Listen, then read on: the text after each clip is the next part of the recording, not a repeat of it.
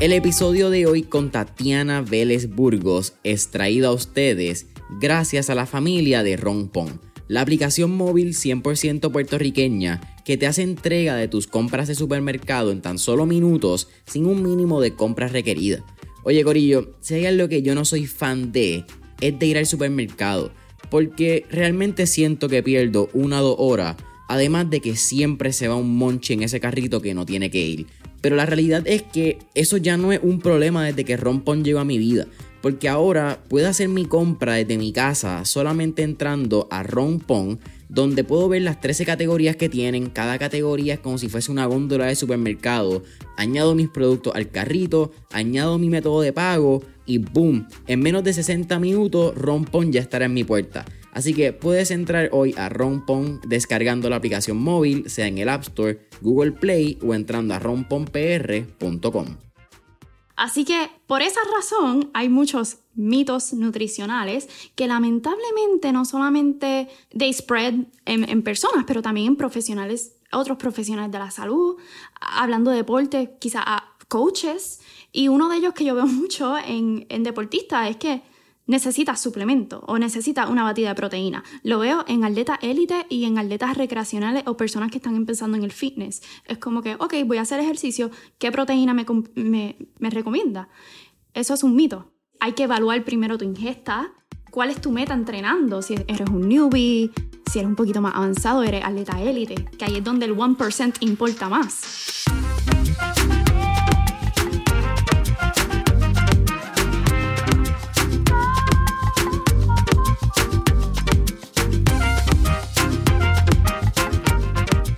¿Qué es la que hay familia? Mi nombre es Jason Ramos y bienvenidos a Mentores en línea, un podcast donde hablamos con los empresarios e influencers responsables por las marcas más destacadas, para que así conozcas quiénes son tus mentores en línea. Y en el episodio de hoy me acompaña Tatiana Vélez Burgos, quien es mejor conocida en Instagram como Bilingual Dietitian, y ella es dietista del deporte y la salud mental. Tatiana, ¿qué está pasando? Hola Jason, muchas gracias por tenerme aquí. Estoy bien emocionada por hablar contigo hoy. Oye Tatiana, para mí es un absoluto placer tenerte y le quiero dar el shout out a la persona que me introduce, no solamente a tu contenido, creo que a, tu pequeña mente, que vamos a entrar en ella hoy. A mí me encanta hablar de este tema de nutrición. Y Andrés Vázquez, eh, el caballero que se me olvidó el episodio porque soy así, nunca lo apunto, eso es parte del problema. Pero creo que cuando vengo a, me siento con Andrés, parte de la conversación que yo quería tener con él era su pasión por este hobby que se convirtió realmente en su deporte. Él dice que un hobby es casi un atleta de alto rendimiento, lo que pasa es que todavía no se ha decidido irse completo al jiu-jitsu. Pero cuando hablo con él le pregunto, mire, ¿qué dietas está haciendo? ¿Hace dieta cetogénica? ¿Hace low carb? ¿Hace vegano? What's your diet looks like? Y él me dice, no, brother, yo tengo una dietista del deporte que mantiene mi nutrición, pero mayormente velamos no solamente que yo como como un 360, sino que como antes del workout, how I feel that energy, como como después, como recargo. Y eso me parece bien interesante y fue como una chispita. Y después veo tu contenido cuando está en el UFC PI. Soy súper fan de la UFC, de que casi adicto, muchas personas podrían decir dentro de mis conocidos. Y cuando vi que estuviste en el PI fue como que espérate, aquí hay algo bien interesante porque el que conoce lo que hay dentro del UFC PI, estamos hablando que son muy probable uno de los centros de innovación dentro de una de las ligas atléticas más grandes o de mayor crecimiento en los Estados Unidos y un deporte muy controversial, particularmente al nivel de dietas y rendimiento. Así que quizás antes de entrar, por pura curiosidad y antes de entrar quién es Tatiana, estudiaste, vamos a hablar de eso porque tiene un background súper interesante. Cuéntame esa experiencia en el PI y cómo llegaste allí, vamos a empezar por ahí. Claro que sí, pues primero que nada, fue por una razón personal, más allá de simplemente este, profesional. Y es que hace tres años atrás yo empiezo a hacer deportes de combate. Venga. Eh, de manera recreativa. Eh, empecé a coger clases de Brazilian Jiu-Jitsu. Simplemente porque quería aprender cómo defenderme. Y se convirtió en un hobby, en un deporte recreacional que me gusta mucho, cómo me hace sentir. Eh, y también me gusta mucho ese componente como que espiritual que tiene eh, y conectar con otras personas. Así que de ahí es donde empieza mi interés hacia lo que viene siendo los deportes de combate. Eso fue lo que me introdujo como tal. Y después de eso, la verdad es que, pues, de, de mi lado, pues, profesional, me viene a interesar un poquito más qué están haciendo los atletas élite en este campo. Y yo de mi parte, pues este, siempre estoy buscando la manera de relacionarme, networking con gente que sabe un poquito más que yo. Y eh, yo soy parte de una asociación este, a nivel nacional de dietistas deportivos, eh, ya sea a nivel profesional o en universidades del NCAA. Y entonces ellos tienen este seminario eh, donde ellos lo anuncian que va a, estar, ah, va a estar siendo en el USCPI para poder conocer lo que se está trabajando allí. Y ahí es donde yo digo como que, wow, this is amazing, no solamente para mi destrezas profesionales, pero también porque personalmente me encanta esta área, me encanta eh, lo que viene siendo la complejidad del desarrollo del atleta. Y ahí es donde yo llego al UFCPI para hacer un seminario entre pues los mejores dietistas en, términos globales en este deporte.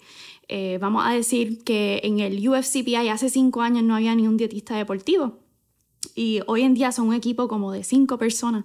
Así que eh, también los deportes de combate históricamente sí tienen muchas técnicas bien controversiales y no viene siendo hasta quizás hace 10 años atrás donde la ciencia incluyendo la nutrición deportiva, empieza a desarrollarse. Así que hoy en día el USCPI es el centro no solamente de los mejores atletas a nivel global, pero de la mejor ciencia deportiva en atletas de combate, incluyendo pues la nutrición deportiva. Claro. Tú trajiste un tema y yo, ya que había estado en el PI, yo quería hablarlo, y yo creo que desde un aspecto de nutrición lo hemos visto con muchos atletas de alto rendimiento dentro del, bueno, si estás en la UFC, claramente eres un atleta de alto rendimiento pero algo controversial en deportes de combate es el corte de peso. Y, por eso dijiste, eh, que ¿cuál fue la palabra? No fueron destrezas, fueron eh, tácticas controversiales, son distintos métodos que hay dentro del deporte. Y yo creo que el corte de peso es uno que tenemos que hablar porque quizás es el más drástico dentro de, de este deporte. No solamente el MMA, yo creo que MMA y boxeo son como que estos dos componentes principales porque aunque sí en Brazilian Jiu-Jitsu, en lucha, en judo hay un corte de peso, no es tan drástico. Porque el corte de peso realmente pues son quizás una o dos libras de grasa para poder tú estar dentro de la categoría, porque te pesan al momento de pelear. En boxeo y en UFC no funciona así. Te pesan un día antes, haces peso, haces ese peso realmente por dos, tres minutos que estás deshidratado, mucha gente te tiene que aguantar para llegar a ese peso. Y después tú haces un refueling que le puedes meter 15, 20, 25 libras en, ¿cuántos? 24, 36 horas eso es bien complicado, yo creo, a nivel de salud. Pero desde el punto de vista de alimentación y, de, la nutrición, ¿cómo tú o cómo se recomienda hacer un corte de peso tan drástico bajando tu consumo ¿verdad? De, macro, energía? ¿Cuáles son el tipo de nutrientes que uno debe mantener sabiendo que va a tener pues, una fuga de nutrientes al bajar ese peso? Va a estar literalmente perdiendo minerales en cantidades y perdiendo eh, líquido. Correcto. Eh, algo bien importante que traíste al principio son los diferentes tipos de deportes de combate. Este, los deportes de combate, pues todos requieren ¿verdad? un pesaje, pero adentro de los diferentes tipos de deportes de combate hay diferentes culturas y diferentes momentos en donde se pesa. Ejemplo, en Jiu-Jitsu se pesa literalmente como 10 minutos antes, media hora antes de, ir a competir. Así que ahí el corte de peso tiene que ser diferente quizás de un atleta que está compitiendo para el MMA y que se pesa o boxeo que quizás tiene 24 horas o un poquito más este, para hacer ese refueling, ¿verdad? Así que depende primero que nada en dónde el atleta está, en qué deporte está. Y ese deporte va a definir, ¿verdad?, cuánto tiempo tiene para refueling. Así que eso define cómo se va a hacer el, corte de peso. Este, y pues los deportes de combate tienen como que esta fama de que pues el, el off-season es bien largo y de repente alguien tiene dos competencias una detrás de la otra y lleva más de un año, más de dos años, mucho más sin competir. Así que tenemos que ir como que de aquí a, a dos meses en en un entrenamiento bien fuerte, nutrición bien fuerte. Así que se tiene que evaluar el atleta de manera individual, en qué deporte está.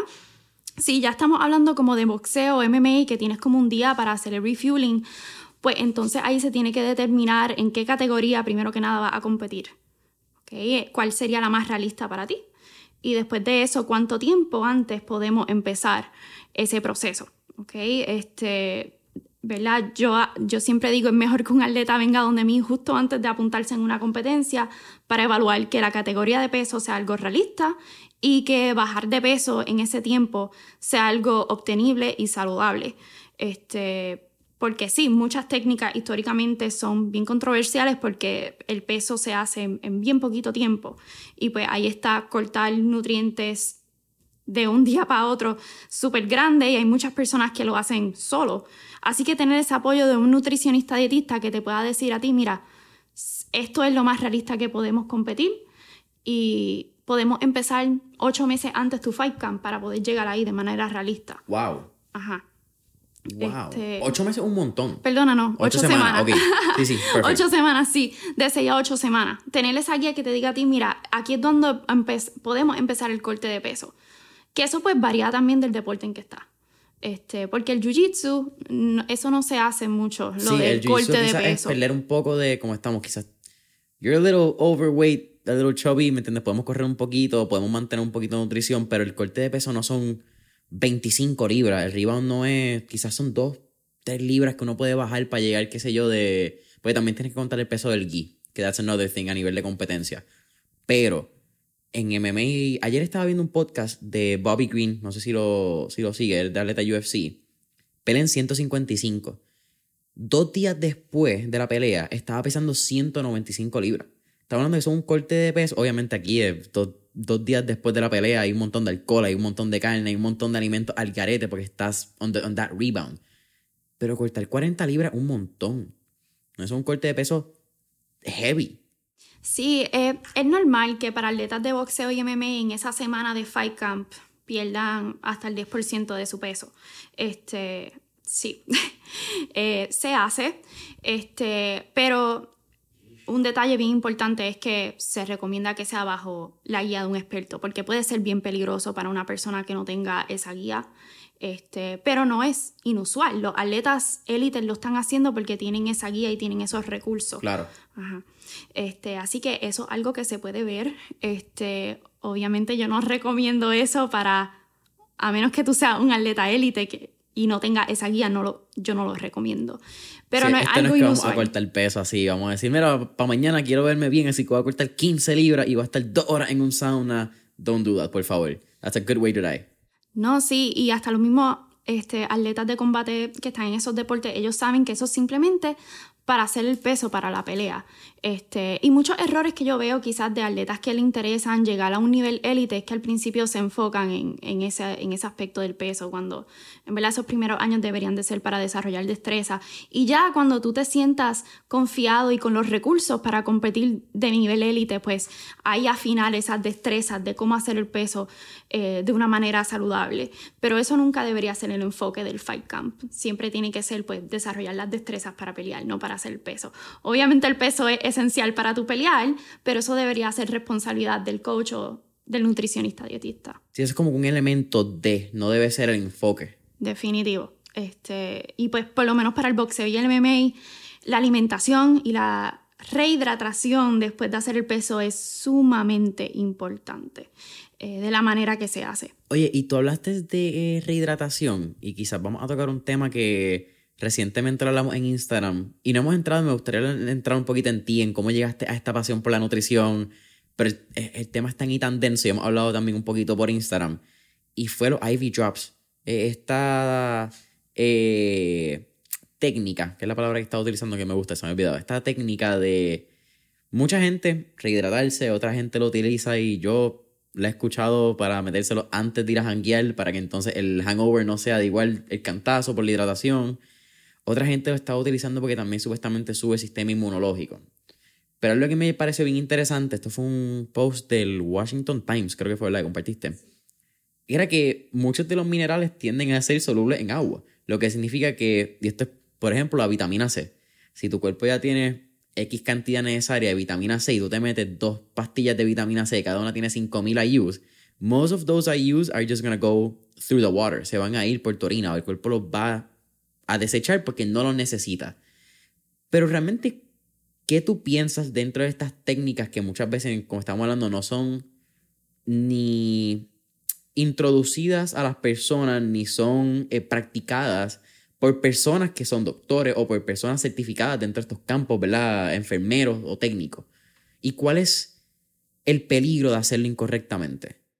Sí, wow, esto es un tema bien controversial. Este, y en los últimos años yo diría que uno ha visto una explotación este, de estos centros, eh, no solamente en Puerto Rico, pero en Estados Unidos se ha visto mucho. Hay hasta clínica móvil de esa, de esa vaina. Definitivo. Y mucho del mercadeo que se hace se le hace a gente joven.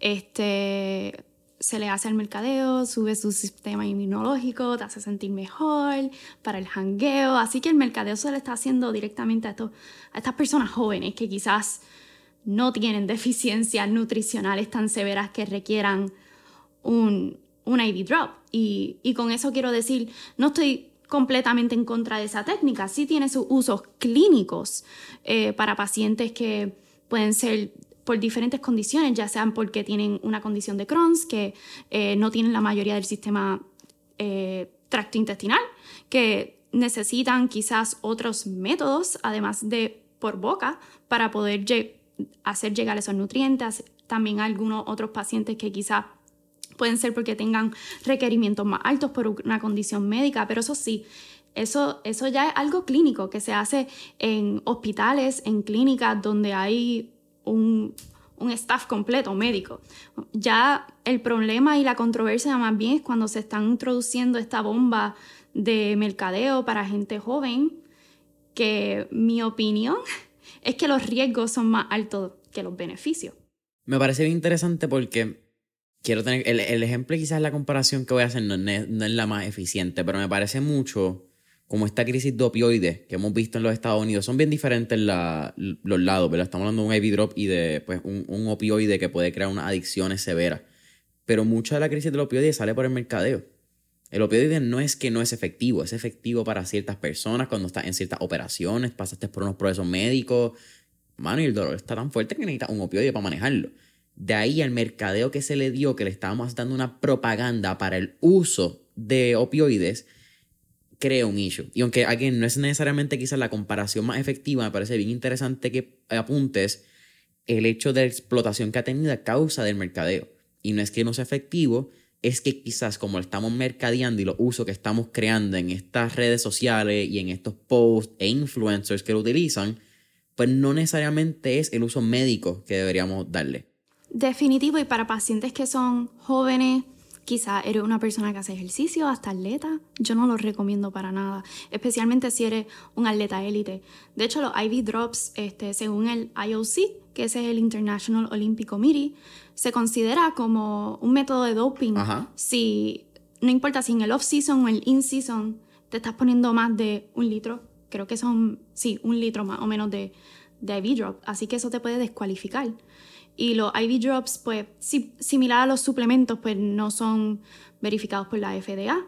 Este, y tampoco existe como que un proceso riguroso, porque hay algunos suplementos que a pesar que no están, este, que pasan por las regulaciones del FDA, como la comida y las drogas, pues hay ciertas maneras de hacer third party testing, pero eso no existe para los IV drops.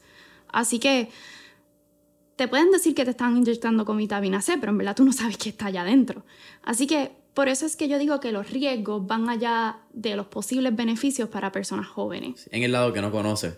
Definitivo. Y las posibles complicaciones también de tener una inyección, se puede infectar, es decir, eso es bien raro, pero puede pasar. Además que este, siempre se recomienda que mientras tú puedas, que lo hagas por boca, ¿verdad? Por la alimentación. Porque cada IV drop cuesta, ¿cuánto? ¿150, 200 dólares? Así que eh, sí, lo compartí. Es un tema bien controversial, la verdad. Eh, pero por lo menos para la población con que yo trabajo, que es mayormente gente saludable, joven, este, bastante activa, o aunque no estuviese activa en verdad con la alimentación, tú puedes obtener todos los nutrientes que necesitas. No necesitas ir a un IV drop, a menos que tengas una condición médica que lo amerite. Exacto. Y entonces en ese caso deberías ir a un doctor que te ponga ese IV drop, no a una clínica que no sabes quién te la está poniendo y es como que, ah, pues dale, te metemos un palito por ahí para adentro y whatever it does. Pero me parece interesante que también lo mencionas porque en la UFC antes se permitía el rehydration a través de IV. Ya no, hace como unos, Wow, 2022, hace como cinco años, yo creo, como hace unos cinco años. Va para siete años, eh, El- esa creo, ley. más o menos. Ajá. Ok, wow, sí, sí, pues estamos hablando de 2015, Rafael Dos Anjos como, como campeón. Eso es hace mucho tiempo atrás en la UFC. Háblame un poquito de Tatiana. Eh, creces en el West, eres de- del área oeste de Puerto Rico, estudias un bachillerato en química. ¿Siempre te, gustó ese lado de, de la nutrición o realmente pensabas que ibas a ser doctora, pensabas que ibas a ir por un camino más de salud pública y en algún momento como que la nutrición entró en tu camino? Porque lo que me dijiste es que no eras atleta de joven. ¿Cómo- Entonces, ¿cómo llegas primero esa pasión a la nutrición y eventualmente dónde consigues este diagrama de Venn que dice nutrición, atleta, pues si combino las dos, pues sale bilingual dietitian? Como que, ¿cómo sale esta pues, Tatiana hoy en día? Wow. Pues sí, eh, yo no crecí con una familia que son profesionales de la salud. Nadie en mi familia lo es. Así que empezando por ahí, yo ni sabía que la nutrición era una carrera.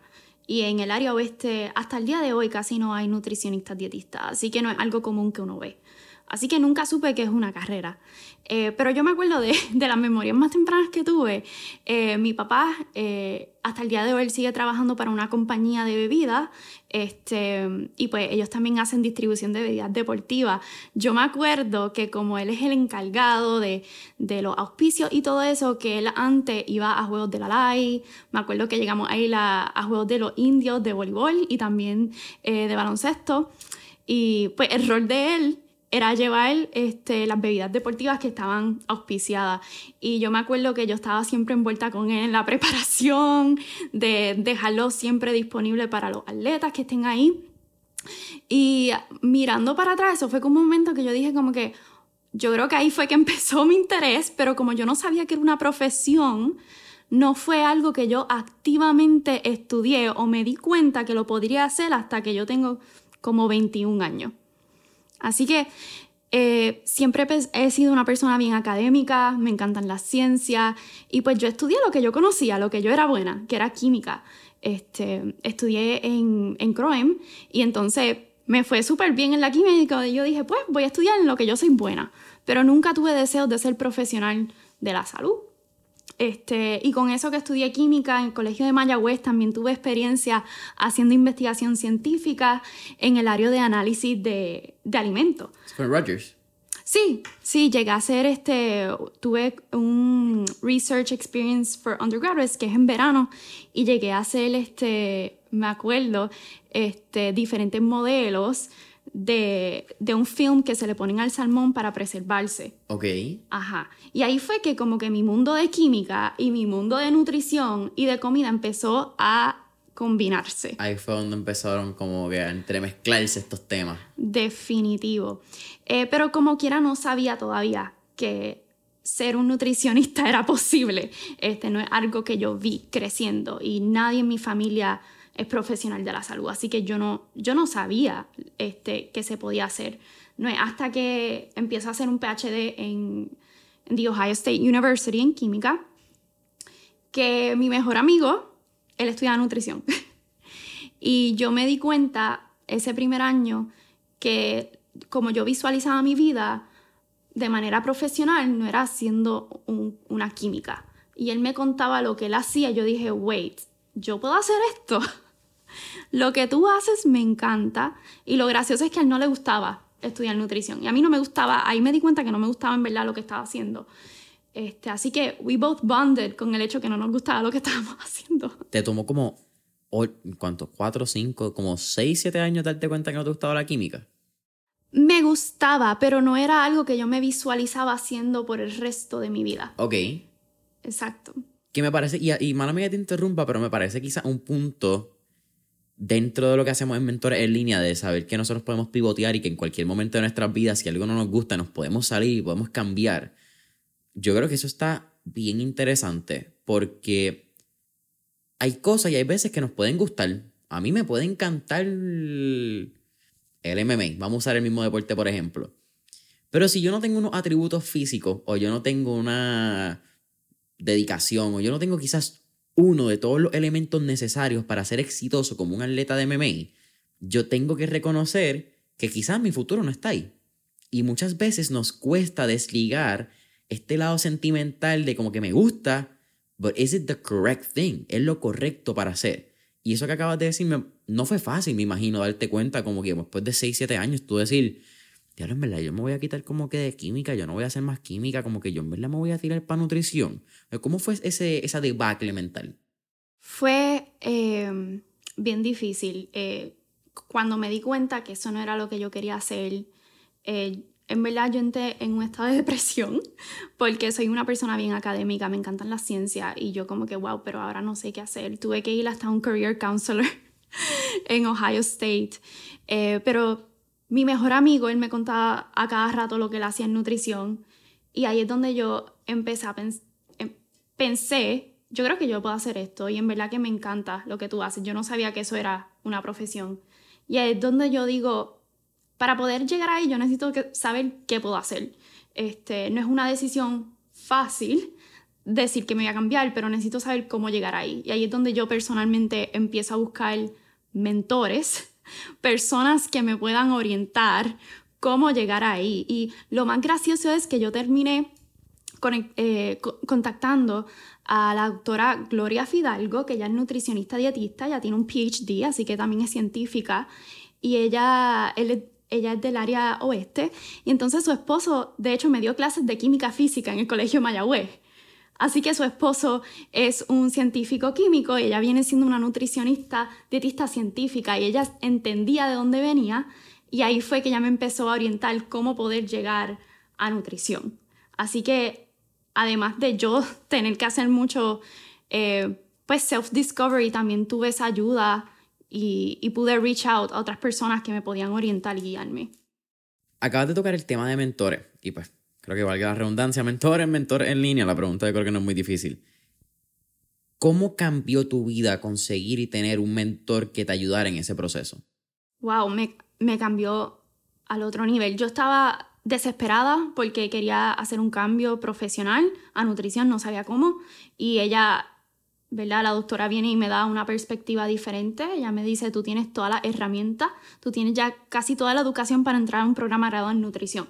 Este, porque en química uno coge biología, química orgánica, coge psicología, que todos esos son los prerequisitos para entrar a un programa graduado en nutrición. Así que ella me da como esperanza y me da este pues sí, me da una perspectiva que lo puedo hacer y que es necesario tener más nutricionistas dietistas con un background científico que ella es científica, ella me lo dice, ella mira, si tú lo haces, hace falta en Puerto Rico.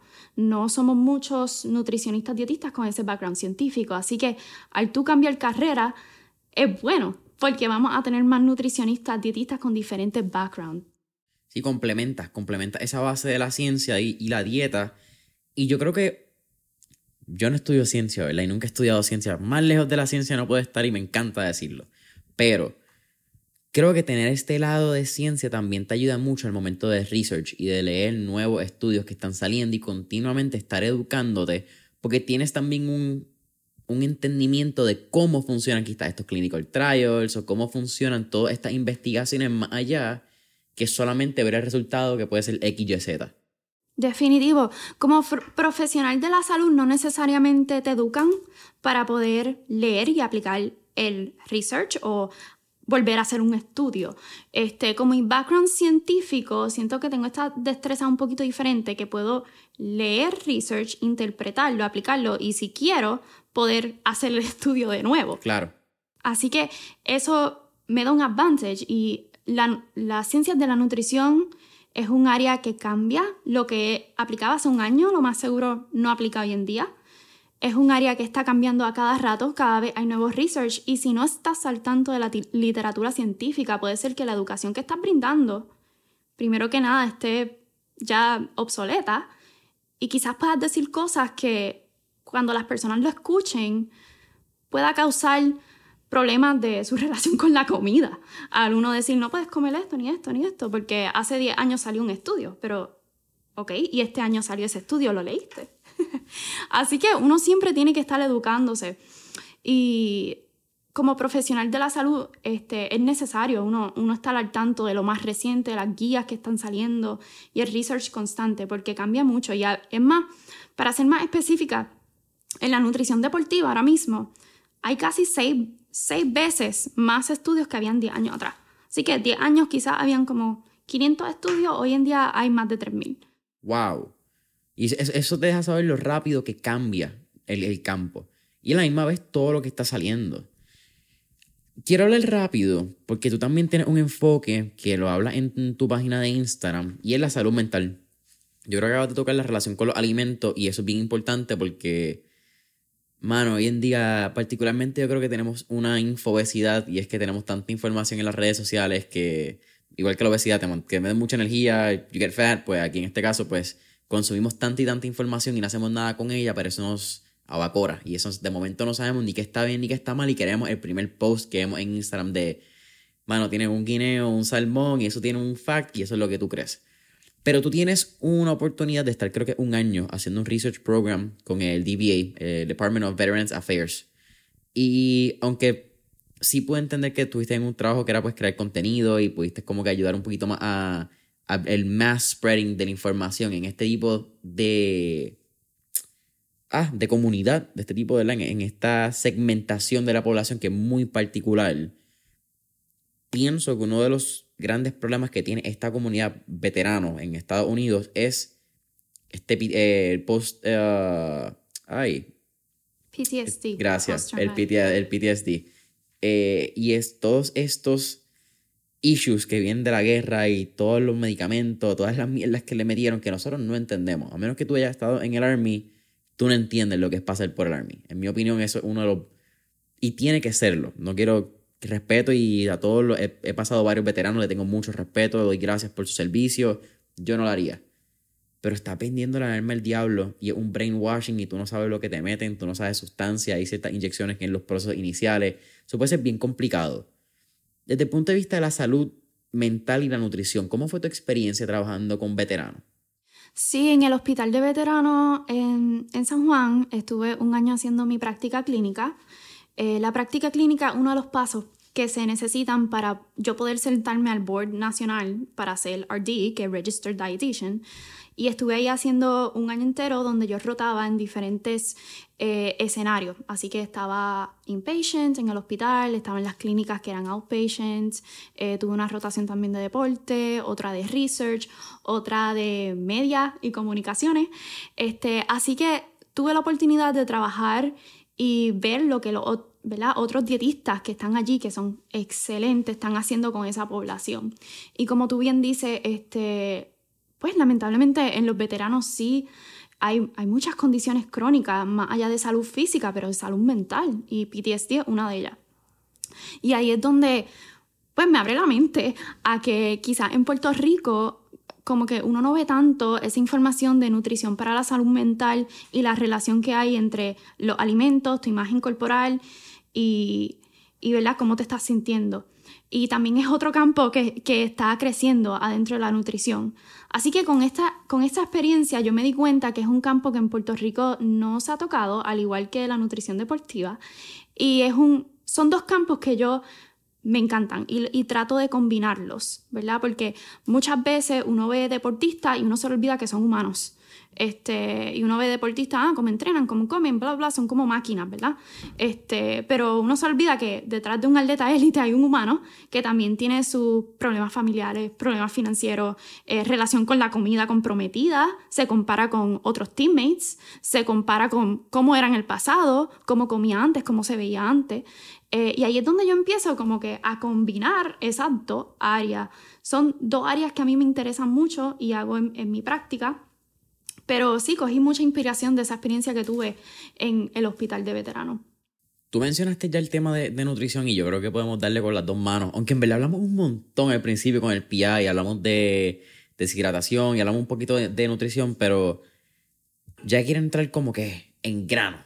Vamos a darle cuál, en un macro, ¿verdad? Porque aquí hay un montón de estereotipos y hay un montón de, a estigmas alrededor de la nutrición porque todo el mundo piensa que sabe algo de la nutrición, como estábamos hablando. Como todos comemos, pensamos que todos tenemos derecho a hablar de nutrición. Gente pensará que sí, gente pensará que no, se lo deja a la escucha que piense que está correcto. Pero en tu opinión, ¿cuál es uno de los mitos más grandes del momento de la nutrición que vemos hoy en día? Hay tantos. Eh, Dame tres y hacemos. Te, te lo hago más fácil para ti, así lo hacemos más divertido para sacar el tema. Vivimos en una era donde más hay información. O sea, hay más información ahora que nunca.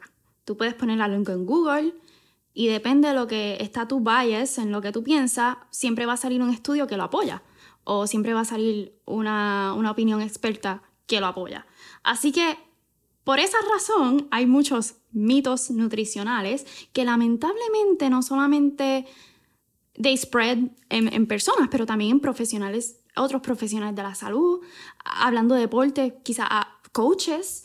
Y uno de ellos que yo veo mucho en, en deportistas es que necesita suplemento o necesita una batida de proteína. Lo veo en atletas élite y en atletas recreacionales o personas que están empezando en el fitness. Es como que, ok, voy a hacer ejercicio, ¿qué proteína me, me, me, me recomienda?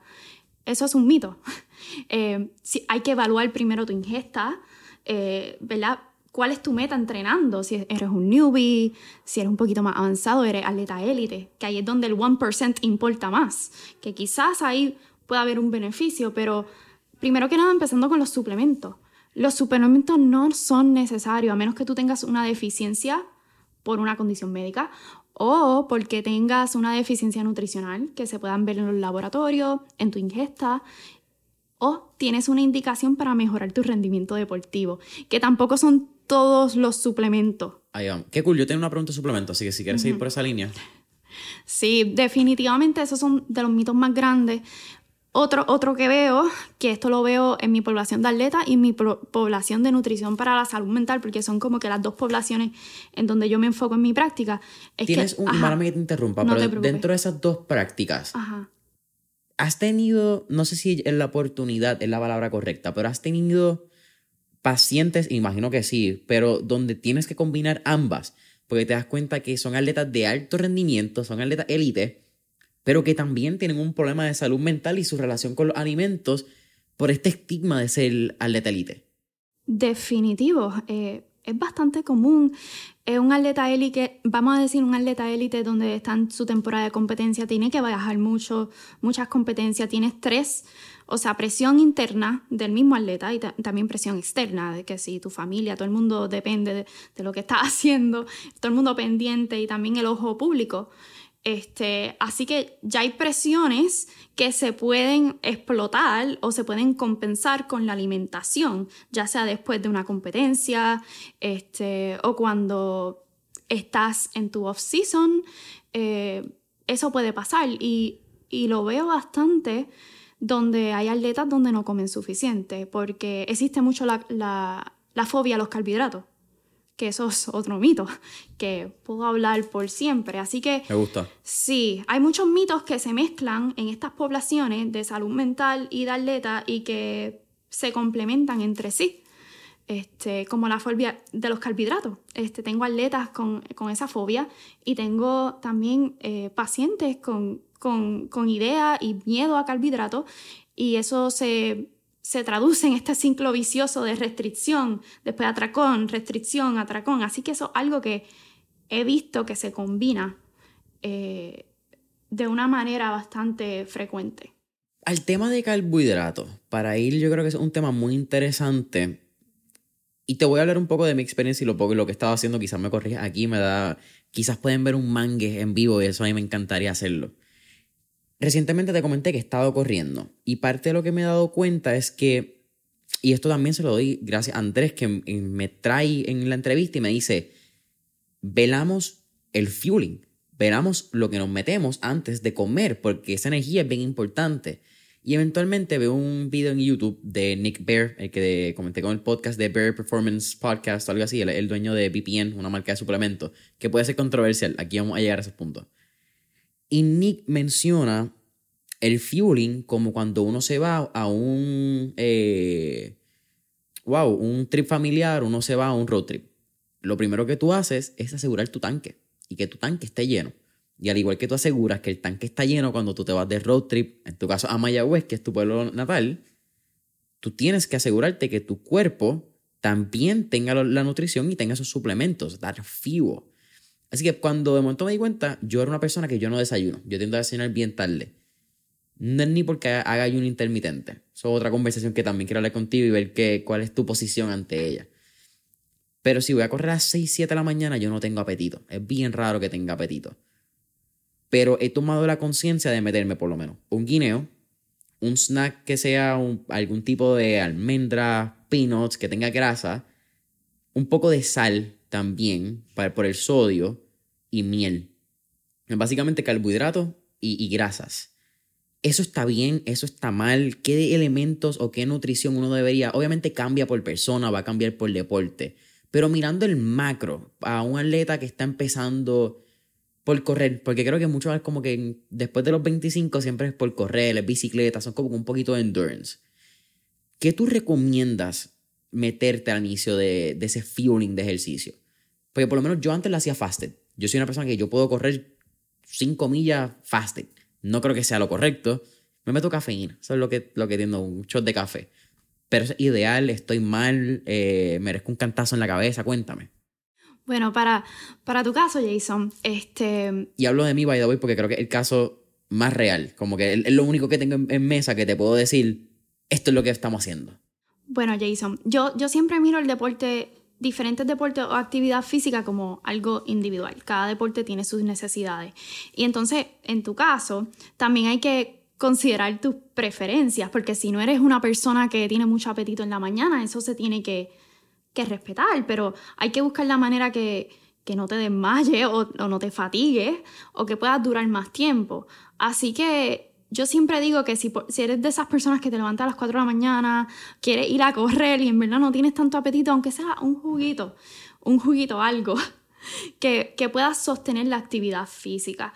Porque ya por las mañanas llevamos varias horas en ayuno de dormir y tu cuerpo ya utilizó toda la glucosa que tenías disponible, ya está utilizando las reservas, empieza a utilizar las reservas del hígado.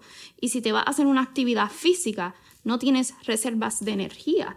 Así que puede ser que te fatiguen más rápido, eh, te den calambre, te puedes hasta marear. Obviamente depende del deporte y las preferencias. Yo trato de siempre individualizarlo a cada atleta y, lo que prefiera hacer. Sería diferente la nutrición si vamos a hacer un deporte de resistencia, un deporte de, pesas, ¿verdad? De, fuerza, en, en, términos para hablar de individualización y ver cuáles son los distintos tipos. Sí, definitivo. Eh, Puede cambiar, depende del deporte. Ejemplo, atletismo. Este, si va a correr unos 100 metros. Este, bueno, si estás en una competencia, eso lo corre y ya. Eh, ¿Cuánto? Puede ser que esté haciendo 30 segundos, algo así. Este, pero depende del deporte que lo estás haciendo y cómo estás entrenando. Si ese entrenamiento es mucho cardio, vas a necesitar más gasolina, ¿verdad? Si el entrenamiento es un poco más light, flexibilidad, pues quizás no es tanto, quizás dura poco tiempo, ¿verdad? No es tan necesario que te vayas con más gasolina. Pero sí, todo depende del deporte y del entreno que estás haciendo ese día.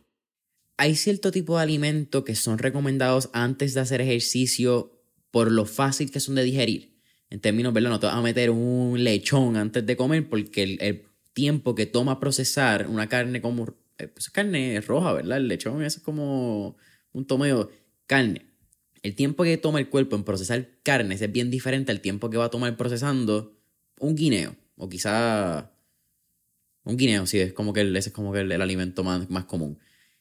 Algunos alimentos que tú digas, mira, esto puede ser una buena línea de fueling y estos son alimentos que tú no debes mirar si vas a fuel sabiendo que dependiendo del ejercicio, ¿verdad? Hay gente que hace ejercicio por la noche, después de comer, cuánto es el tiempo de reposo antes de una comida. Dos, aquí te hago dos preguntas. Si es para fueling, si te levantaste por la mañana, ¿cuánto tiempo antes deberías refuel o fuel antes de hacer ejercicio?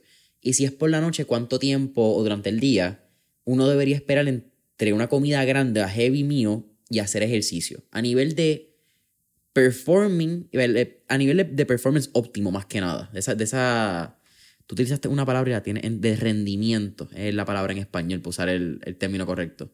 Claro, pues para volver a la analogía de la gasolina, entre más gasolina tú tengas, mejor. Es decir, este, si entrenas en la tarde siempre va a ser mejor que si entrenas en la mañana. Esto hablando ya y no a los detalles del 1% de lo que hace un atleta élite. Eh, que si ya estás entrenando, tiene esa limitación que lo más seguro no tiene mucha energía en el sistema. Así que buscar algo que sea rápido, como tú bien dices, comerse si te levantas a las 5 de la mañana no te va a dar tiempo a comerte, prepararte una super comida o si te la fueses a preparar vas a necesitar tiempo para digerirla porque te puede caer mal, puede ir al baño, etc. Así que este, depende si entrenas a qué hora, primero que nada, depende a qué hora entrenas y qué tipo de actividad física es la cantidad que necesitas comer. Para, pero para contestarte esa duda de alimentos que puedes digerir, dije el jugo y eso es un excelente ejemplo. El jugo es mayormente glucosa y fructosa, eso se digiere así. Así que si estás por la mañana y tienes bien poquito tiempo, te lo puedes tomar. Eh, o tu, tu dosis de jugo va a variar de, tu, de, la, intensidad del ejercicio y también de este, de, del individuo, pero puede ser una técnica que generalmente se puede aplicar si es que los tolera. Las personas que quizás no están acostumbradas a tomar jugo no deberían de esa semana de competencia empezar a implementarlo. Claro. Ajá. Pero por lo general puede ser una técnica si es que tienes poco tiempo. Pero ya si estás comiendo una comida más grande, pues tienes que darle más tiempo para reposar. ¿Cuánto? ¿Una hora, una hora y media ideal? Un poquito más. Si es que estamos hablando de un plato de arroz, habichuela, carne, este, sí, necesitamos un poquito más eh, porque va a estar el, la proteína y la grasa se tardan en digerirse. Claro. Este, y también la, los carbohidratos complejos. Este, así que si estamos hablando de un plato así, pues vas a necesitar un poquito más de tiempo. Este, pero un jugo, eso lo puedes hacer media hora antes del ejercicio. Eso se digiere bien rápido acabas de tocar el carbohidratos complejo y entonces también tocaste en un tema anterior que era esta fobia, como que esta, esta relación que hay casi inversa con los carbohidratos y particularmente con atletas. Yo creo que también aquí hay un mito donde también, no sé, es que tiene que ver y aquí vamos a entrar en la línea de conversación, en una línea y, vamos a rayar en que pienso que los carbohidratos demonizado porque siempre los vemos como que esta correlación con la persona que está obesa. Automático, como que ah, está obeso, pues tienes que pararle a comer carbohidratos, o estás comiendo mucho carbohidrato. Pienso que también hay un montón de azúcares refinadas que no hablamos en algunos carbohidratos que nos metemos, como sean dulces, sean panes, sean bizcochos. Hay muchos carbohidratos que no son eh, óptimos, vamos a llamarlo de esa manera, porque no son ni buenos ni malos. Buenos y malos, cada cual yo creo que estamos en un punto donde cada cual piensa que bien y mal es completamente relativo, es como es correcto e incorrecto. Pero, ¿qué carbohidratos sí son efectivos al momento de tener una nutrición como atleta? ¿Y qué carbohidratos tú piensas que son como que, eh, ten cuidado, no es que no deberías comerlos, pero no deben ser tu fuente principal de carbohidratos? Ok, esta otra pregunta que para yo contestarla bien precisa es bien individualizada. Pero para empezar, por algo general, un punto que, mencionamos, la fobia a los carbohidratos es real, este, de parte no solamente de atletas, pero de entrenadores atléticos, este, uno lo vea dentro de la profesión en que yo estoy. Eh, y, y, hay dos cosas bien importantes. La alimentación para un atleta élite o un atleta recreativo con la meta de rendimiento es bien diferente a una persona que lo está haciendo por la salud. Es, bien diferente la alimentación. Eh, así que eso es lo primero que hay que diferencial, que esa, tus requerimientos de energía son bien diferentes y los tipos de alimentos que vas a estar consumiendo.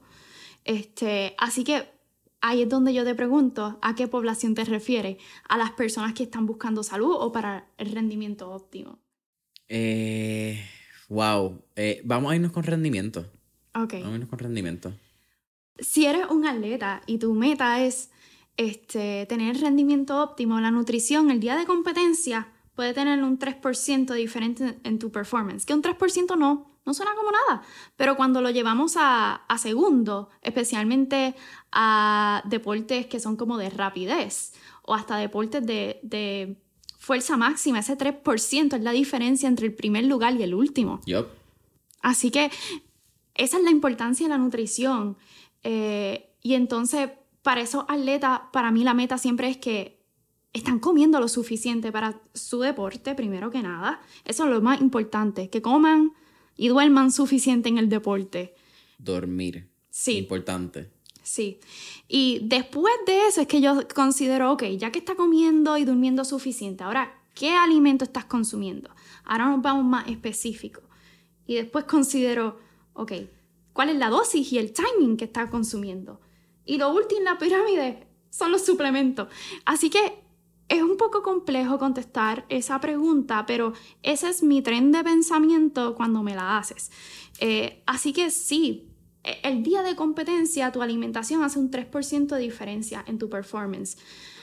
No es ir a un sauna, no es hacerte un masaje, aunque esos pueden tener sus beneficios para que el atleta se sienta con un poquito más de salud mental y well-being. A la hora de la verdad, lo que determina tu rendimiento es cómo entrenas, cómo está tu acondicionamiento, cómo entras a tu season, si entras con una buena nutrición y si no entras con una buena nutrición, cómo optimizarla. Esos son los dos, los dos componentes más grandes que determinan el rendimiento deportivo y que está adaptándote al deporte. Si yo soy, que me parece interesante porque ahorita mencionaste atletas y las dos poblaciones, ¿dónde tú defines la línea de una persona que es un atleta o que está buscando un rendimiento como atleta? Perfecto. Eh, siempre le hago la pregunta, ¿cuál es tu meta? Eh, si me dicen, ah, yo hago, vamos a decir, yo practico, yo corro, ok. Eh, ¿Cuál es tu meta final? ¿Lo haces por la salud, por tu salud mental? Me dicen, mira, me la lo hago por la salud mental y para poder tener un poquito mejor de salud overall. Pues yo no lo considero quizá un atleta. Ya un atleta es cuando tiene una meta de rendimiento, ya sea, no importa si el atleta es recreativo, vamos a decir, como por tu cuenta, si te apuntas en una competencia, tú tienes esa meta de rendimiento. Este, aunque sea, maybe not to beat someone else, pero tu último tiempo personal. Claro. Ajá. Ya ahí estamos entrando a metas de atletas. Esa es la diferencia. ¿Cuál es tu meta final? Si tú en verdad quieres ser un atleta recreativo, este, pero competir, en mi opinión, estás casi al mismo nivel de un atleta élite, porque estás recreativo, pero compites, compites contra ti mismo. Así que esa es la diferencia entre los dos. que, que ese es mi chiste con Andrés. Andrés dice, no, como que yo, ah, yo lo hago por hobby. Dude, tú entrenas como que you're an athlete, bro. Como que lo creas o no, you're a fucking athlete, homie. So, ok, me parece bien interesante ese punto porque creo que muchas personas que incluso se pueden considerar atletas recreativos, yo creo que no se miran como atletas recreativos y necesariamente no llevan este estilo de dieta, no llevan esta nutrición y tú hablaste de unos elementos muy importantes ahora. Mencionaste una pirámide, donde esa pirámide tiene que ir de, ok, ¿cuánto estás comiendo? Más allá de qué estás comiendo, cuáles son, es, ¿estás comiendo lo suficiente? Luego de eso podemos ir entonces a qué alimento estás consumiendo, después vamos a cuánto, el sueño, yo creo que el sueño, si en Puerto Rico tú conoces a un experto del sueño, me encantaría tenerlo. Porque hablamos de Matthew Walker, creo que estamos hablando de biohacking, donde hay un montón de técnicas para no poder mejorar el sueño, los blue light lenses para mantener, y eso es un tema interesante. Hay estudios que están a favor, hay estudios que dicen que no hacen nada los blue light lenses. Pero hay un, efecto en la melatonina, supuestamente, ¿verdad? Con estas luces eh, incandescentes, o no sé cuál es el término en español. Pero algo que me llama la atención y es una escuela, o son dos escuelas dentro de la nutrición y tú aquí me puedes corregir, es la diferencia entre macros y calorías. Eh, no, son, no son un antágono, muchas veces pueden ser un, un y, macros y calorías. Pero tú recomiendas a, si son dos escuelas, me las mencionas, si son dos poblaciones diferentes también, porque creo que son diferentes. Pero para personas que son por salud, ¿verdad? Personas que simplemente quieren hacer ejercicio para mantenerse saludable y para personas que, están, que son atletas, sea de recreacional o de alto rendimiento, ¿tú prefieres que velen macros o que velen calorías? Ok, esa es una excelente pregunta, porque si me hubieses preguntado quizás hace cinco años, cuando yo empecé en nutrición, te hubiese contestado algo diferente, pero hoy en día mi contestación no es necesario. Tú monitorear tus calorías y macronutrientes. De hecho, diría que para la mayoría de las personas eso causa más estrés que no. Tú como que, ah, comí algo, espérate, déjame apuntarlo, espérate, antes que se me olvidó, oh my god, se me olvidó apuntarlo. Causa mucho estrés. Y como que, anda, me faltan 5 gramos de proteína, ¿qué me voy a comer? Pues será un canto de, de pollo pelado. Así que, en mi opinión experta, es que no es necesario, no solamente en mi opinión, pero en la opinión de, de la investigación científica, este, si tú eres una persona que simplemente buscas salud, no necesitas monitorear ni tus calorías ni tus macronutrientes puede ayudar si lo vas a hacer, vamos a decir que lo estás haciendo por un corto tiempo, simplemente por curiosidad. A ver qué estás comiendo, para conocer un poquito más. eso está bien, pero algo a largo plazo, eso no es sostenible. Este, eso causa mucho más ansiedad este, y estrés, yo diría, en la mayoría de las personas que yo atiendo en mi práctica y también lo que dice la literatura científica, que positivo.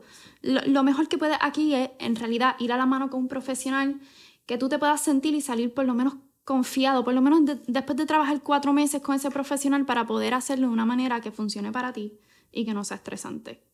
Atletas. ¿Qué pasa con atleta en ese caso? Igualmente. Yo no creo tampoco que un atleta debería de monitorear sus calorías, ya, ya tiene tantas responsabilidades, ya tiene tantas presiones, que si entrenar, que si tiene que comer esto antes de, porque darle una más no hace ningún beneficio. Ahora, hay atletas que la nutrición es más específica, como la, la, los atletas de, de combate, especialmente durante ese fight camp y ese fight week, esa nutrición es bien, bien en detalle. Sí, eso es el grano, literal. Eso sí, sí. Si es que lo queremos hacer bien y de una manera saludable. Ahí es donde yo digo que si tú tienes los recursos y la oportunidad, que lo trabajes con un experto para que lo hagas de una manera saludable y que no sea simplemente no pude manejar la alimentación, vamos a deshidratarnos hasta más no poder pero en mi opinión no es necesario monitorear tus calorías ni macronutrientes. Lo puedes hacer como que simplemente por curiosidad, ver dónde estás, y puede ser una herramienta que a algunas personas les funciona, pero para las personas en general no lo es. De hecho, yo diría que eso causa más estrés y más preocupación innecesaria por tu alimentación. Puede llevar hasta alimentación desordenada o si se empeora hasta un trastorno de conducta alimentaria, así obsesivamente ok, para entender, porque tengo una mucha curiosidad en este lado. Si no cuento calorías, no cuento macros. Como atleta recreacional, ¿cómo entonces, obviamente, la respuesta es, va una profesional como Tatiana? Pero si no tengo ese recurso, ¿cómo entonces yo puedo saber si estoy comiendo lo suficiente sabiendo también que estoy quemando y gastando unas cientos de calorías si hace un ejercicio qué sé yo, alto rendimiento, por lo menos de alto volumen, alta intensidad, son mínimas 600, 700 calorías por 30, 40 minutos. O sea, ¿cómo yo sé qué alimentos o cómo estoy a nivel de mi alimentación si me estoy under uh, eating o over eating en ese caso? Aquí lo más importante es uno empezar a conectar con el cuerpo. Eh, tienes que velar si te estás sintiendo fatigado, eh, cómo están esos músculos después de entrenar, si estás durmiendo bien. Hacerle un poquito más atento en vez de los números, de los objetivos, de cómo tú te sientes. Y entonces ahí modificar tu nutrición. Si tú sientes que estás gassed out, en verdad que no diste casi, casi te mueres, ahí eso es un signo que no te estás alimentando suficiente para, para las demandas del, deporte. Y al igual si nos vamos a, la población femenina, eh, si no caen en sus menses, en su menstruación, eso es un signo que hay un underfueling bien severo, que a veces se normaliza. Ay, no caigo desde hace tres meses en un deporte. Eso es un signo que está underfueling. Así que hay que hacerle un poquito más caso a, a, cómo tú te sientes internamente, evaluar la intensidad de tu ejercicio, cómo estás durmiendo y ahí pues aumentar o reducir según sea necesario. Porque si tú te sientes bien y, y también es bien importante evaluar esto la comida o la exactitud depende en el nivel que estamos. Si es de manera recreativa, en mi opinión, después que estés comiendo tus tres comidas balanceados y por lo menos merendando antes del deporte, no es necesario hacer nada más. Si ya es algo élite, ahí es donde quizás la exactitud importa más. Y quizás ahí es donde viene a ser más beneficioso a que tengas esa guía extra. Hablaste de suplemento ahorita y me parece bien interesante porque los suplementos son algo que, mano, uno entra al gym y lo primero que ve en cualquier gimnasio son tres potes de suplementos que te quieren vender. Vas a un supplement shop y de momento lo que tú pensaste que era una proteína, saliste con proteína, aminoácidos, L-carnitina, eh, Dios sabe con cuánta cosa sales de allí. Sales con omega 3, sales con todos los ganchos. Pero, ¿y en tu experiencia dentro de la literatura científica que has visto? Hay algunos suplementos que deberían ser, y aquí esto va a ser bien individual, porque yo puedo tener una deficiencia de vitamina D que quizás mi papá no tiene, y podemos vivir con mi hermana y vivimos en la misma casa, y, hay unos elementos que aunque tengamos muchos elementos en común, pueden diferir porque esa es la genética, that's how it goes, y eso es cómo funcionan nuestros cuerpos. Pero hay algunos suplementos o algún tipo de... Eh, suplemento es la palabra correcta. Que tú recomiendes en un general que no es que lo tienen que usar, pero que en general podrían ser utilizados en atletas recreacionales o élites. De en esto va a depender como mencionaste. Aquí hay una ingesta, hay que hacer unos estudios, hay que ver cómo están todo tu cuerpo. Esto es mucho más complicado que simplemente vete y compra proteína plant-based. Pero, ¿cuáles son algunos suplementos que tú piensas o que has podido ver dentro de la literatura y tus, eh, tus pacientes que tienden a repetirse por deficiencias que hayan? Uno que veo mucho deficiencia clínica es la vitamina D. Eso es muy común en Puerto Rico. Pero esto aplica a atleta élite o cualquier otra persona, que yo lo veo mucho. Y eso que estamos en sol, which is ironic. Sí, porque la mayoría de las personas hoy en día están adentro de sus casas y si salen, por lo menos en Puerto Rico, aquí la gente es un poquito más conservadora, se ponen pantalones largos, camisas largas y en donde uno absorbe más rayos ultravioleta viene siendo en el lado este, en, en alrededor del estómago. Así que este, es común que se vea la vitamina D, la deficiencia. Eso no significa que ahora cualquier persona escuchando esto tiene que ir a comprar un pote de vitamina D. Yo siempre recomiendo que pues vaya al médico, se haga los laboratorios, por lo menos la vitamina D, este, según las guías, creo que es como una vez cada tres años. Este, no estoy segura, el médico te puede contestar. Y ahí puedes determinar si es para ti, pero eso es una deficiencia que veo un montón. Y por lo menos para el atleta élite es bien importante corregirla, porque puede afectar muchas otras funciones en el cuerpo. Y déjame entender lo que mencionaste.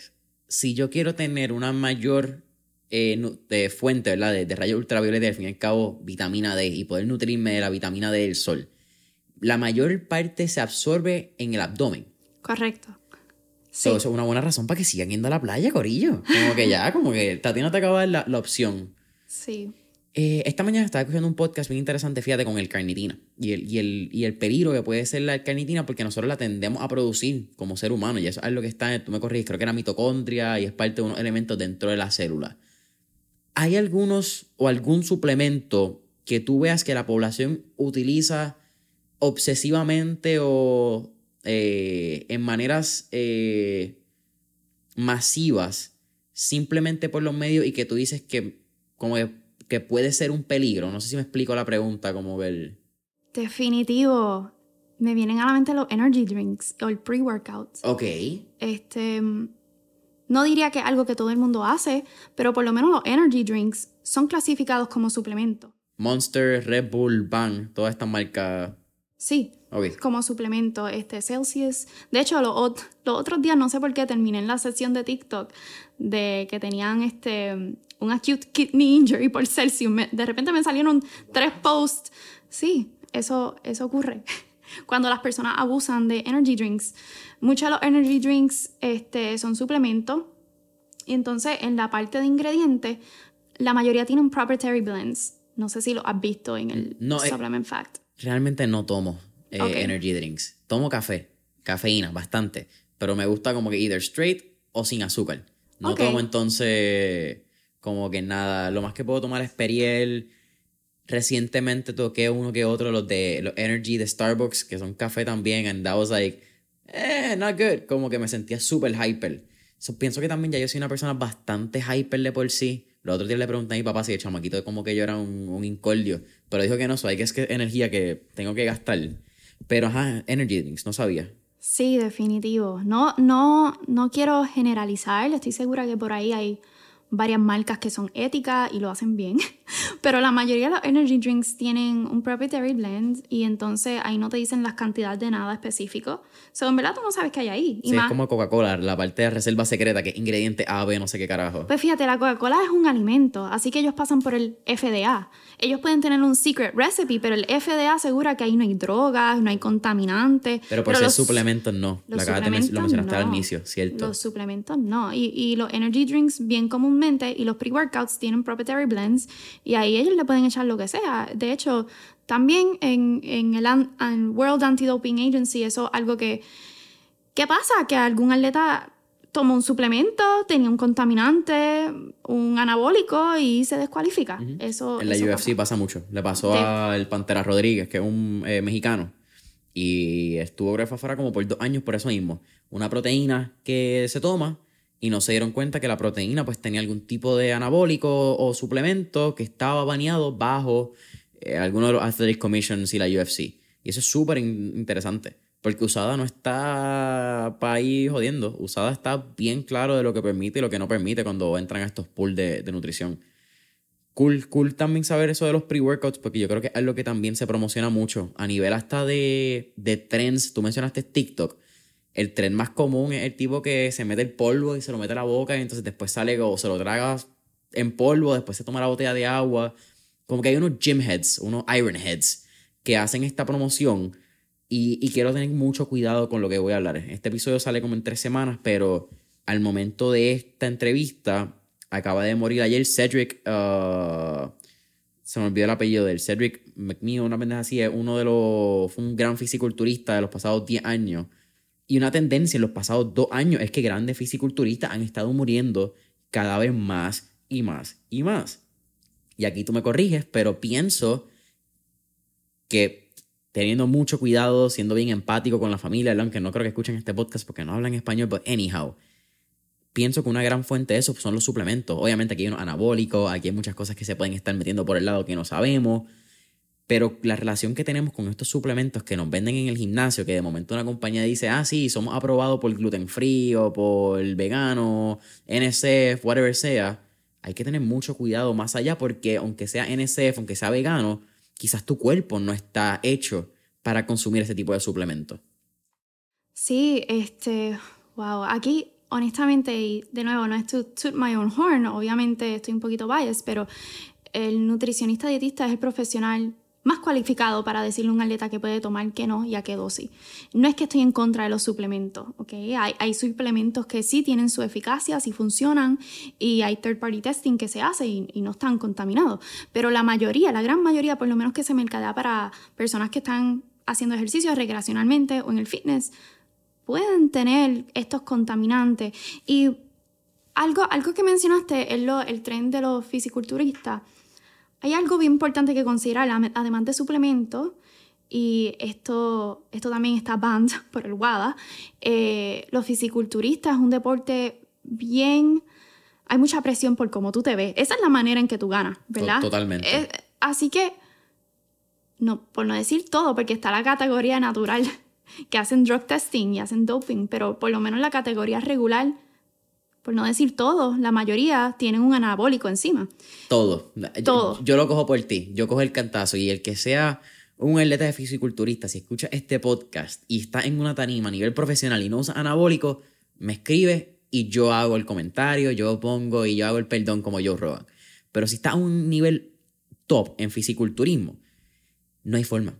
Como que aquí no hay forma que tu cuerpo crezca de tal manera y que se prepare y se vea tan bien para esos shows. Es bien difícil. No, eso, es eso no es natural, que el cuerpo, o sea, si tú no, tú no vas a ver a ningún atleta élite este, que le hacen doping regular al nivel que llegan los bodybuilders, tan venoso, eso no es natural. ¿Cuánto es el porciento de fat en un bodybuilder? ¿Como 2%, 3% a nivel de estar en show? Sí, no me acuerdo exactamente cuánto es, pero yo creo que en hombre es como exacto, como un 4 o 5% es por ahí. Sí, porque en, las mujeres tienden a tener más grasa que hombres, ¿cierto? Sí, es un poquito más. Okay. Puede ser como 8 y eso es on the lower end, 8 a 12% las mujeres. Eso es bien bajito para mujeres. Sí, para, sí. Por eso. Y no es saludable. Y eso es otra cosa que hay que considerarse. Ese es el deporte como es. Lo hacen para competir y ganar.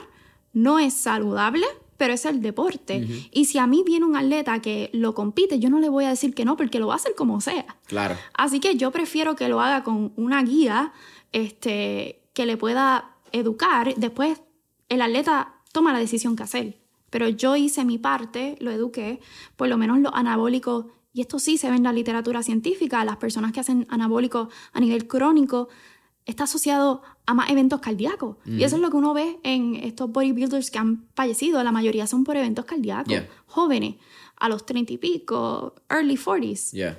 Así que eso es un efecto secundario que se ve. Hay otros efectos secundarios, que uno puede estar otro podcast hablando de eso, pero sí, eso es real. En, en atleta élite, ¿verdad? Eh, yo no creo en nada de eso del doping y si eres atleta élite, no lo consideré jamás y nunca. Eh, pero si estás en bodybuilding, eso es algo que, que, tú haces y te preocupa cuán saludable es, yo te recomiendo que vaya un profesional de la salud, un nutricionista dietista o algún otro fisiólogo deportivo que te pueda guiar. Porque yo entiendo que depende del deporte, como el bodybuilding, a veces es necesario para tu canal. Y y en, en, mi práctica, ¿verdad? No, nosotros no te vamos a decir nada, no, no te vamos a decir no lo hagas, ¿verdad? Si lo haces, pero te vamos a dar la educación y la herramienta y tú decides qué hacer. Pero eso es una parte crítica que, en mi opinión, no hay suficientes nutricionistas dietistas atendiendo a este tipo de atletas. Sí, la mayoría de la nutrición de los, por lo menos en bodybuilders, pienso yo que sucede el coach. Definitivo, es es como bien underground, es como el combat sports, que históricamente es el coach que hace todo. Eh, no es en los últimos 5 a 10 años que el rol de nutricionista dietista, ¿verdad? Eh, se incorpora o más aceptado. Eh, que obviamente es importante que tú conozcas la cultura del deporte, no te van a aceptar cualquier dietista, ah, sí, este, vente acá y ayúdame. También hay una resistencia cultural del deporte, los coaches, entrenadores atléticos, empezar a conocer el rol de un nutricionista dietista, que ha sido bien retante para mí, pero poco a poco siento que cada vez hay más personas que creen en, en la importancia de tener un dietista deportivo. Tatiana, para mí de verdad ha sido un absoluto placer tenerte en Mentores en línea. Espero que no sea la última vez, de verdad, porque me encanta el tema. Creo que es un tema también que vamos a poder traerte cada vez que salgan nuevas cosas, porque van a salir eventos, van a salir distintas pendejadas, buenas y malas, ¿verdad? Y malas, pues, again, que en paz descanse Cedric, que pues este tipo de eventos sí pueden crear este tipo de conversación, porque yo creo que, aunque es lamentable, este tipo de, de, eventos abren estas conversaciones cada vez más y más, eh, que pues es una de esas pros y cons que tienen este tipo de situaciones. Pero al final de Mentores en línea siempre hacemos cuatro preguntas. En tu caso van a ser tres porque me pediste, así que no voy a decir una y te la voy a dejar pasar. Eres la primera vez que sucede, así que tienes un especial. Nunca he dejado pasar una pregunta. Pero la primera, si tuviéramos la oportunidad de estar en este trip de Back to the Future y tener un DeLorean, ¿a qué época, década o periodo histórico te gustaría ir y por qué? ¿Tiene que ser prehistórico? No, no, no. Puede ser como Back to the Future, que fue un momento fueron a Texas o otro momento fueron a los 50 con los papás y después fueron al futuro. Tú decides. Ok. Tienes el carrito y tú pones la fecha. Honestamente, te voy a dar una, una, contestación quizás no tradicional. No deseo estar en otra época. Siento que para lo que yo estoy haciendo, y se lo digo a, a mis pacientes, especialmente que, que trabajo con ellos para la salud mental, mucha gente se preocupa mucho del pasado o del futuro, o dónde van, o dónde estuvieron y quisieran estar. No hay nada más poderoso que el presente, en mi opinión. Tú tienes, tú tienes la oportunidad de cambiar tu camino, cómo va a ser tu vida de ahora en adelante. Y por lo menos de mi lado profesional, eh, tengo esta oportunidad de cambiar el lado de nutrición para la salud mental, nutrición para los deportes. Siento que estoy abriendo un nuevo camino, así que yo personalmente me estoy disfrutando esta etapa y no quisiera volver a ninguna otra. Me gusta. Tercera pregunta, para sacar la segunda. ¿Qué tres libros le recomendaría a nuestra audiencia? Wow, me encanta leer libros. Este, aquí pues voy a hacer un poquito de combinación de mis intereses personales. Eh, no me acuerdo, soy bien mala acordándome los autores. Hay un libro, se llama The Culture Code, es sobre Highly Successful Groups. Uh. Yo creo mucho en el trabajo del equipo, como yo hago, yo colaboro con profesionales de salud mental, con profesionales del deporte. Para mí no me gusta hacer las cosas sola, uno es mejor cuando uno está en equipo. Y ese libro te da muchos ejemplos de muchos equipos que han, han tenido éxito y cómo lo hacen. Y eso es, al fin y al cabo, crear cultura. Eso es uno de los libros. El otro libro que te recomiendo, de nuevo se me olvida el autor, pero si te interesa conocer porque es tan importante dormir suficiente, Why We Sleep. Matthew Walker, si no me equivoco. Sí, sí, Matthew Walker. Este, eso me cambió la perspectiva de la importancia del sueño, lo leí hace como 3, 4 años atrás. Un, un excelente libro. Este, y también hay uno eh, que leí, de hecho, fue recomendado y a mí yo me eduqué para ser profesional de la salud y científica, no para ser business owner. Ahora es que estoy aprendiendo, pero si eres un dueño de negocio y en verdad quieres crecer, crear un equipo, es bien importante que conozcas de negocio. Así que el otro libro es eh, Profit First. Ese me cambió la perspectiva por completo del negocio y cómo mantenerlo vivo. Este, gracias a Dios a mí me ha ido súper bien, pero siento que si no lo hubiese leído, no hubiese crecido mi equipo. Ahora tengo, a tres, tengo yo y a dos dietistas más. Y yo no, yo no tengo familiares profesionales de la salud ni, ni mentores de negocio, así que me ayuda un montón.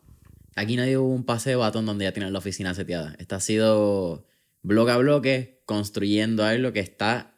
Y lo hablamos, me parece bien interesante porque. Si tú me dices a mí, yo no creo en la educación universitaria en negocio. Yo pienso que la educación, eh, universitaria es necesaria cuando tú tienes eh, carreras licenciadas. Cuando tú tienes un abogado, un nutricionista, un médico, un químico, un doctor, un ingeniero, un arquitecto. Tú no quieres que personas que están bregando con estructuras, tu cuerpo o tu libertad, pues no estudien. Ese tipo de, grado en universidad yo creo que soy, yo soy bien proponent de él.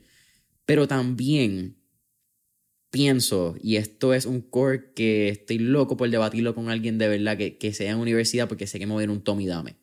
Necesitamos dar por lo menos dame seis créditos, dame nueve créditos. No me dé un año entero, dame algo que yo pueda coger tres, seis, nueve, whatever sea. Pero que por lo menos sea una clase de finanzas personales, una clase de mercadeo básico, de, cómo tú propones, cómo tú pones tu, encuentras tu audiencia, cuál va a ser tu mensaje, cuál va a ser tu delivery. Finanza. Y yo te diría una de recursos humanos. O yo te diría una de fuck recursos humanos. Dame una de soft skills, de destrezas blandas que no son tan blandas, pero cómo destrezas te ayudan en el, trabajo, yo creo que es necesario para abogado, médico, en tu caso dietista, whatever sea, ingeniero, todas las, carreras. Eh, cuarta última pregunta para no seguir hablando. Eh, ¿Cuál sería un último tip o recomendación que le haría a nuestra audiencia desde el lado quizás pues, de la nutrición y la relación que tenemos con los alimentos? Claro, es bien importante reconocer que los alimentos tienen un rol más allá de alimentarnos, en fuel para la actividad física o nuestro diario vivir. Tienen un componente bien importante cultural, tienen un, componente importante de identidad, de quién tú eres y también de lo que te gusta hacer. Debería ser, lo deberías de poder disfrutar. Y yo no creo en la restricción, Obviamente se respeta preferencias individualizadas, pero no hay necesidad de restringir alimentos. Este, y uno puede tener una vida con una alimentación balanceada y saludable sin tener que sacrificar ese lado de salud mental. Así que eso es lo que yo, yo quiero dejar bien claro. Este, y los alimentos pues pueden tener ese rol y no tiene que ser en blanco-negro. Boom. Tatiana, eres una absoluta crack y de verdad que para mí ha sido un placer tenerte mentor en línea. Más que agradecido por el mensaje que estás llevando. Creo que es bien importante la, dieta en la nutrición, la nutrición y la dieta dentro de los deportes. Ese lado con la salud mental, creo que hablamos mucho de salud mental y hablamos mucho de todas las cosas que suceden, excepto la alimentación. Que se habla de salud mental de tus amistades, de energía, de qué tienes consumo en medios sociales, qué le aguanta a tus papás, a tus mamás. Sin embargo, nunca hablamos de esa relación que tenemos con el alimento que estamos comiendo. Yo creo que eso es fenomenal. Eh, cuéntame, ¿dónde podemos conseguirte en Instagram? ¿Estás como Bilingual Dietitian? Eh, ¿Alguna otra red social que utilices? ¿Cómo podemos contactarte si nos interesa una consulta contigo? Si soy un atleta de alto rendimiento y quiero entrar en un programa contigo, ¿cómo lo hago? Claro, estoy en Instagram, Facebook como Bilingual Dietitian, también utilizo Twitter, un poquito más personal, pero estoy ahí como Tats Vélez.